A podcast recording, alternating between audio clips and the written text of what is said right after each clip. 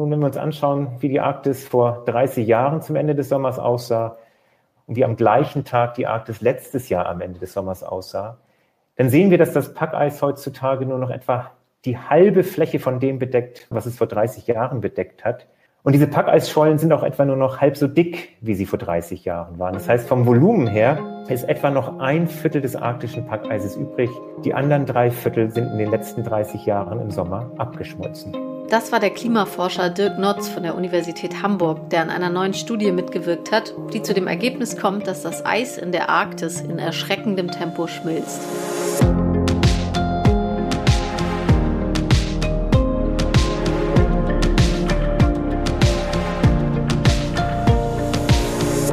Ihr hört das Klima-Update, den Nachrichtenpodcast von Klimareporter in Zusammenarbeit mit der Taz. Jede Woche gibt es hier die drei wichtigsten Klimanachrichten. Mein Name ist Katharina Schipkowski, ich bin Redakteurin der Taz und spreche heute mit Sandra Kirchner von Klimareporter. Hi Sandra. Hallo. Ja, heute geht es bei uns um diese drei Themen. BewohnerInnen der indonesischen Insel Pari verklagen den Schweizer Zementkonzern Holcim in der Arktis schmilzt das Eis so schnell, dass es schon bald in den Sommermonaten komplett weg sein wird. Und zum Schluss geht es noch um ein Ranking der dreckigsten Emittenten der Industrie, also um die Dirty 30. Wir gucken zuerst nach Indonesien auf die kleine Insel Pari. Die ist wirklich sehr klein, 42 Hektar groß oder klein. Also ja, so wie die Theresienwiese in München, falls man die kennt, vielleicht vom Oktoberfest oder so. 1500 Bewohnerinnen wohnen auf Pari und vier von denen haben jetzt am Dienstag den Schweizer Zementkonzern Holcim verklagt wegen Klimaschäden. Die Insel ist sehr stark von den Folgen des Klimawandels betroffen. Im letzten Jahr ist sie um 11 Prozent geschrumpft. Brunnen sind versalzen, die BewohnerInnen müssen das Trinkwasser kaufen in Flaschen, Flutwellen werden immer häufiger, die Häuser sind dagegen nicht geschützt die Felder, wo die Bewohner in die Lebensmittel anbauen, sind bedroht, weil der höchste Punkt von Pari nur drei Meter über dem Meeresspiegel liegt. Und den Bewohnerinnen bricht einfach das Einkommen weg, sowohl aus der Fischerei als auch aus dem Tourismus. Ja, und deshalb haben vier BewohnerInnen am Dienstag eine Zivilklage beim Kantonsgericht Zug in der Schweiz eingereicht. Der Konzern ist dort ansässig, operiert aber weltweit. Allerdings lustigerweise nicht in Indonesien, 2018 hat Holcim nämlich sein Indonesien-Geschäft für 1,75 Milliarden Dollar an ein indonesisches Unternehmen verkauft.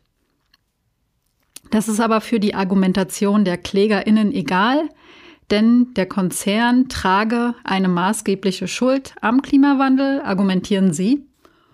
Und tatsächlich ist die Zementproduktion ja auch sehr klimaschädlich. Beim Herauslösen des Kalksteins, den man dafür braucht, entsteht viel CO2. Und das Betreiben der Brennöfen, in denen die Zutaten vermischt werden, setzt auch viel CO2 frei.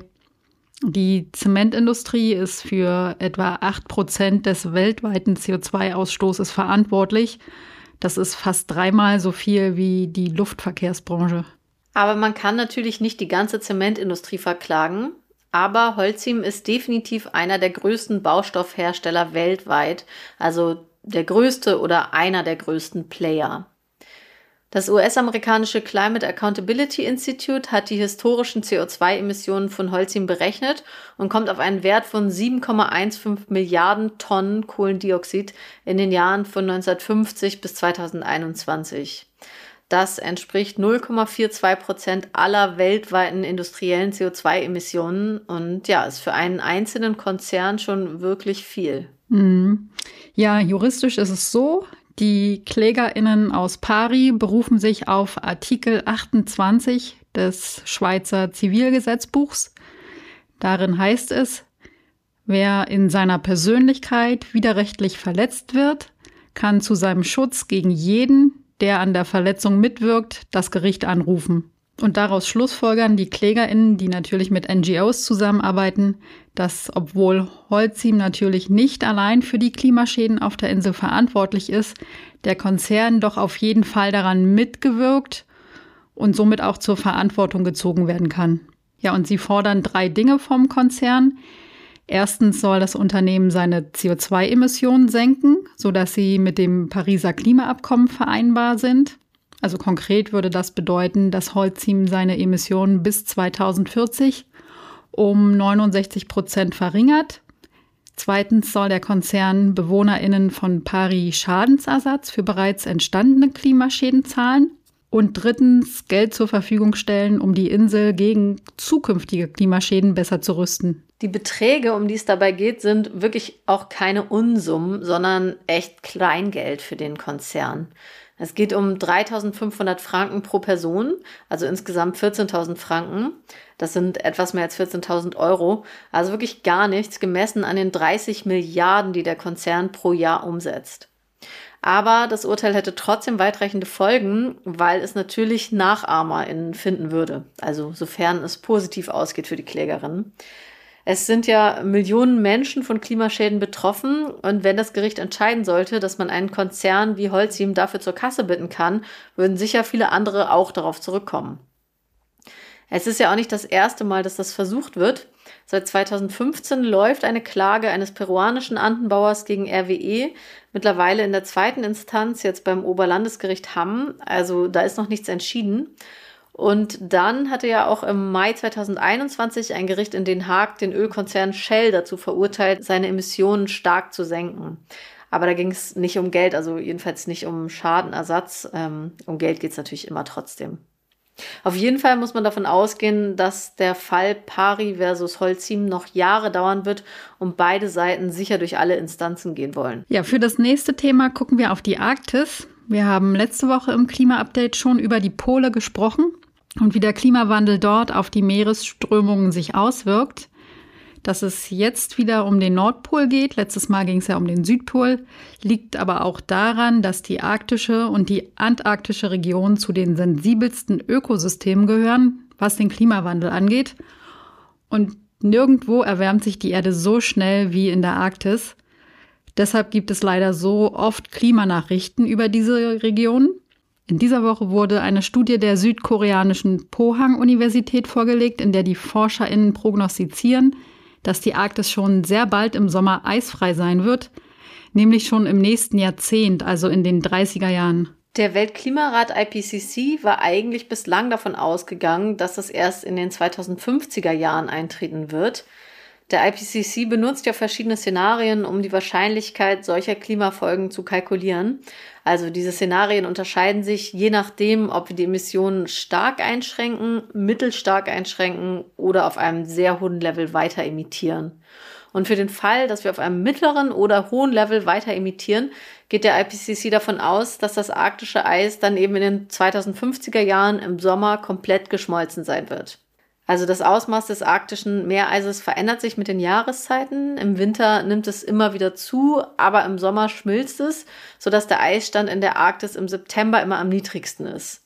Und wenn die Sonneneinstrahlung dann im späteren Herbst deutlich nachlässt, bildet sich auch wieder Meereis. Aber natürlich nimmt das Meereis insgesamt durch den Klimawandel kontinuierlich ab und die Forscherinnen haben jetzt in der aktuellen Studie aus Südkorea Messdaten von jedem Monat über 40 Jahre, also von 1979 bis 2019, ausgewertet und mit früheren Berechnungen aufgrund von Simulationen verglichen. Und dabei haben sie halt festgestellt, dass das Eis viel schneller schmilzt, als bislang angenommen wurde. Egal welches Emissionsszenario wir dabei verfolgen. Ähm, denn vor allem seit der Jahrtausendwende ist die Eisschmelze dramatisch. Ja, schon jetzt sind die Folgen der Eisschmelze in der Arktis ziemlich dramatisch. Das haben wir auch schon das ein oder andere Mal hier besprochen. Aber noch mal kurz zur Erinnerung. Also der Meeresspiegel steigt natürlich, wenn so riesige Eismassen schmelzen. Die Permafrostböden können auftauen und das in ihnen gebundene CO2 freisetzen. Die Böden werden dadurch auch instabil und sinken ab. Sie nehmen Wasser auf und das versickert dann und lässt aber insgesamt die Region austrocknen. Und diese auftauenden Permafrostböden sind natürlich auch ein Problem für die Infrastrukturen, also die Straßen oder Gebäude, die dort gebaut wurden. Ja, und Niederschlagsmuster und Meeresströmungen können sich verändern. Über die Strömung haben wir in der letzten Folge geredet. Und natürlich wird auch der Weg frei zu Bodenschätzen und zu fossilen Ressourcen, die in der Arktis ausgebeutet werden könnten. Und da ist ja das Interesse bei allen Ländern, die an der Arktis liegen, sehr hoch. Laut internationalem Recht können die Arktis-Anrainerstaaten Dänemark, Kanada, Norwegen, Russland und die USA die Küste plus eine Wirtschaftszone von 200 Seemeilen für sich beanspruchen. Also das heißt, da dürfen sie dann exklusiv fischen oder die Bodenschätze beanspruchen. Aber es gibt einen Bereich, wenn auch nur einen kleinen Teil der Arktis, der als Hochsee gilt und an dem kein Küstenstaat Souveränitätsrechte hat. Das heißt, es ist unklar, wer da Bodenschätze fördern darf. Ja, das führt natürlich dazu, dass alle versuchen, einen Anspruch darauf zu erheben. Aber seit Russlands Angriff auf die Ukraine ist die Kooperation der Staaten sowieso gestört. Das Gremium für die Zusammenarbeit, also der Arktische Rat, ähm, darin sind die fünf Anrainerstaaten plus Island, Schweden und Finnland vertreten. Aber seit dem Angriffskrieg gab es zwischen den acht Ländern keine gemeinsamen Treffen mehr. Und das ist natürlich ein Problem, ähm, weil es einfach verschiedene Interessen gibt, diese Ressourcen auszubeuten. Die anderen Mitglieder haben sich geweigert, an Sitzungen in Russland teilzunehmen, das den Vorsitz des Arktischen Rats bis vor kurzem inne hatte. Ähm, vor ein paar Wochen ist der Vorsitz dann turnusgemäß an Norwegen übergegangen, aber es ist noch unklar, wie es mit der internationalen Kooperation weitergehen kann. Und das ist natürlich heikel, weil es natürlich diese extrem hohen Interessen an den Bodenschätzen gibt, die natürlich auch dem Klimaschutz zuwiderlaufen.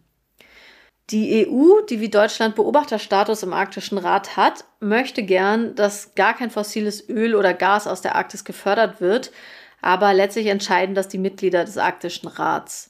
Und die brachliegende Kooperation hat auch weitere Folgen. Momentan gibt es zum Beispiel keine Klimadaten aus der Arktis von Russland, weil wegen der Sanktionen gegen Russland auch die wissenschaftliche Zusammenarbeit auf Eis liegt. Also das ist ein Problem, weil Prozesse in der Arktis nicht mehr international verfolgt werden können und viele Klimamodelle sind eben auf vollständige Daten angewiesen. Ja, jetzt geht es zum dritten Thema. Wir sprechen äh, über einen der großen Emittenten in Deutschland. Das ist die energieintensive Industrie. Das ist ja im Prinzip allgemein bekannt, dass die Herstellung von Beton, Zement, Glas oder Papier viel Energie benötigt und dass diese Energie größtenteils noch immer aus fossilen Energiequellen kommt. Aber die Umweltorganisation WWF wollte es genauer wissen, welche Industrieanlagen in Deutschland denn eigentlich die meisten Treibhausgase verursachen und hat beim Öko-Institut einen Bericht in Auftrag gegeben. Ja, und die Stahlindustrie führt das Ranking des WWF an. Fast die Hälfte der Industrieemissionen entsteht bei der Stahlherstellung. Die vordersten Plätze werden übrigens allesamt von Kraftwerken von ThyssenKrupp belegt. Das Stahlkraftwerk des Konzerns in Duisburg gehört zu den größten Stahlkraftwerken der Welt. 14.000 Menschen arbeiten dort und das Werk verursacht jedes Jahr 8 Millionen Tonnen CO2. Aber auch in der Zement- und in der Chemieindustrie sind die Emissionen hoch. Ein Viertel der Industrieemissionen entstehen durch die Herstellung von Zement und Kalk, also quasi damit wir hier in Deutschland und in Europa Häuser bauen können.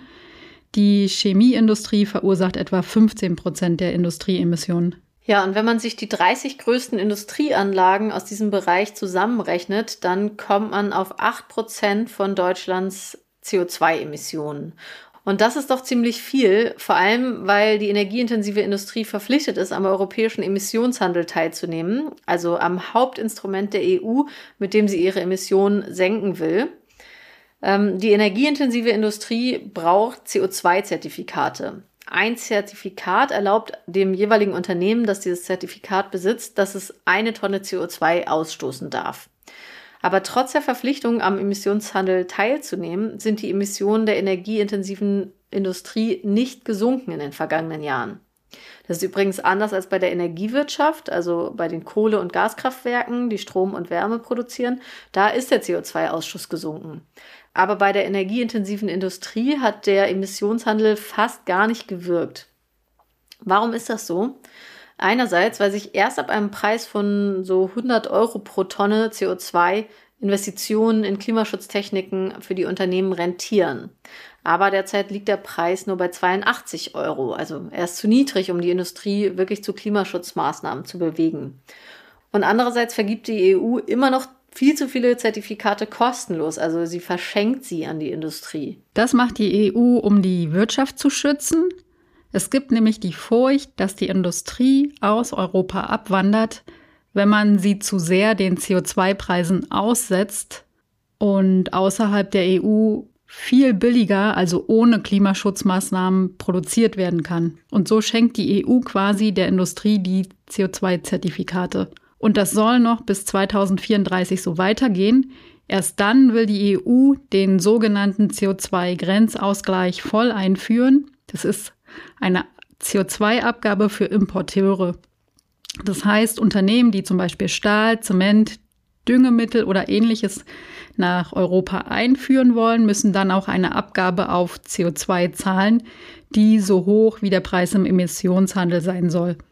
Und das fängt ab Ende dieses Jahres sogar an, aber ganz, ganz langsam. Erst einmal müssen die importierenden Unternehmen nur melden, wie viel Stahl oder sie Zement in die EU einführen wollen und ab 2026 brauchen sie dann auch CO2-Zertifikate. Aber solange das noch nicht vollständig eingeführt ist, bekommt die energieintensive Industrie eben kostenlose CO2-Zertifikate, also bis 2034. Ja, da ist die EU also viel zu langsam, weil wir ja wissen, in jedem Bereich müssen die Emissionen schnell sinken.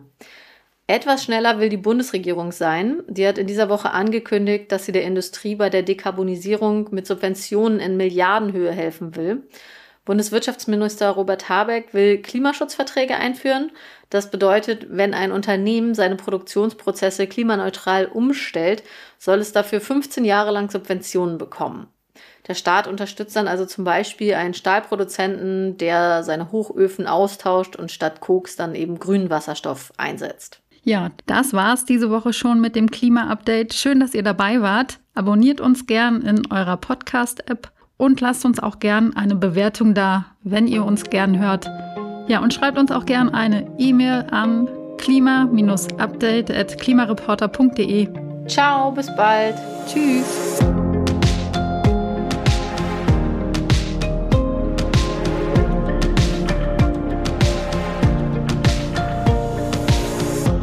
Klima-Update ist ein Projekt des Klimawissen e.V. in Kooperation mit der Taz und der Taz Panther Stiftung. Es wird im Wechsel moderiert von Verena Kern, Sandra Kirchner, Katharina Schipkowski und Susanne Schwarz. Unser Produzent ist Christian Eichler. Ihr könnt unsere Arbeit mit einer Spende unterstützen. Dazu besucht uns auf www.verein-klimawissen.de.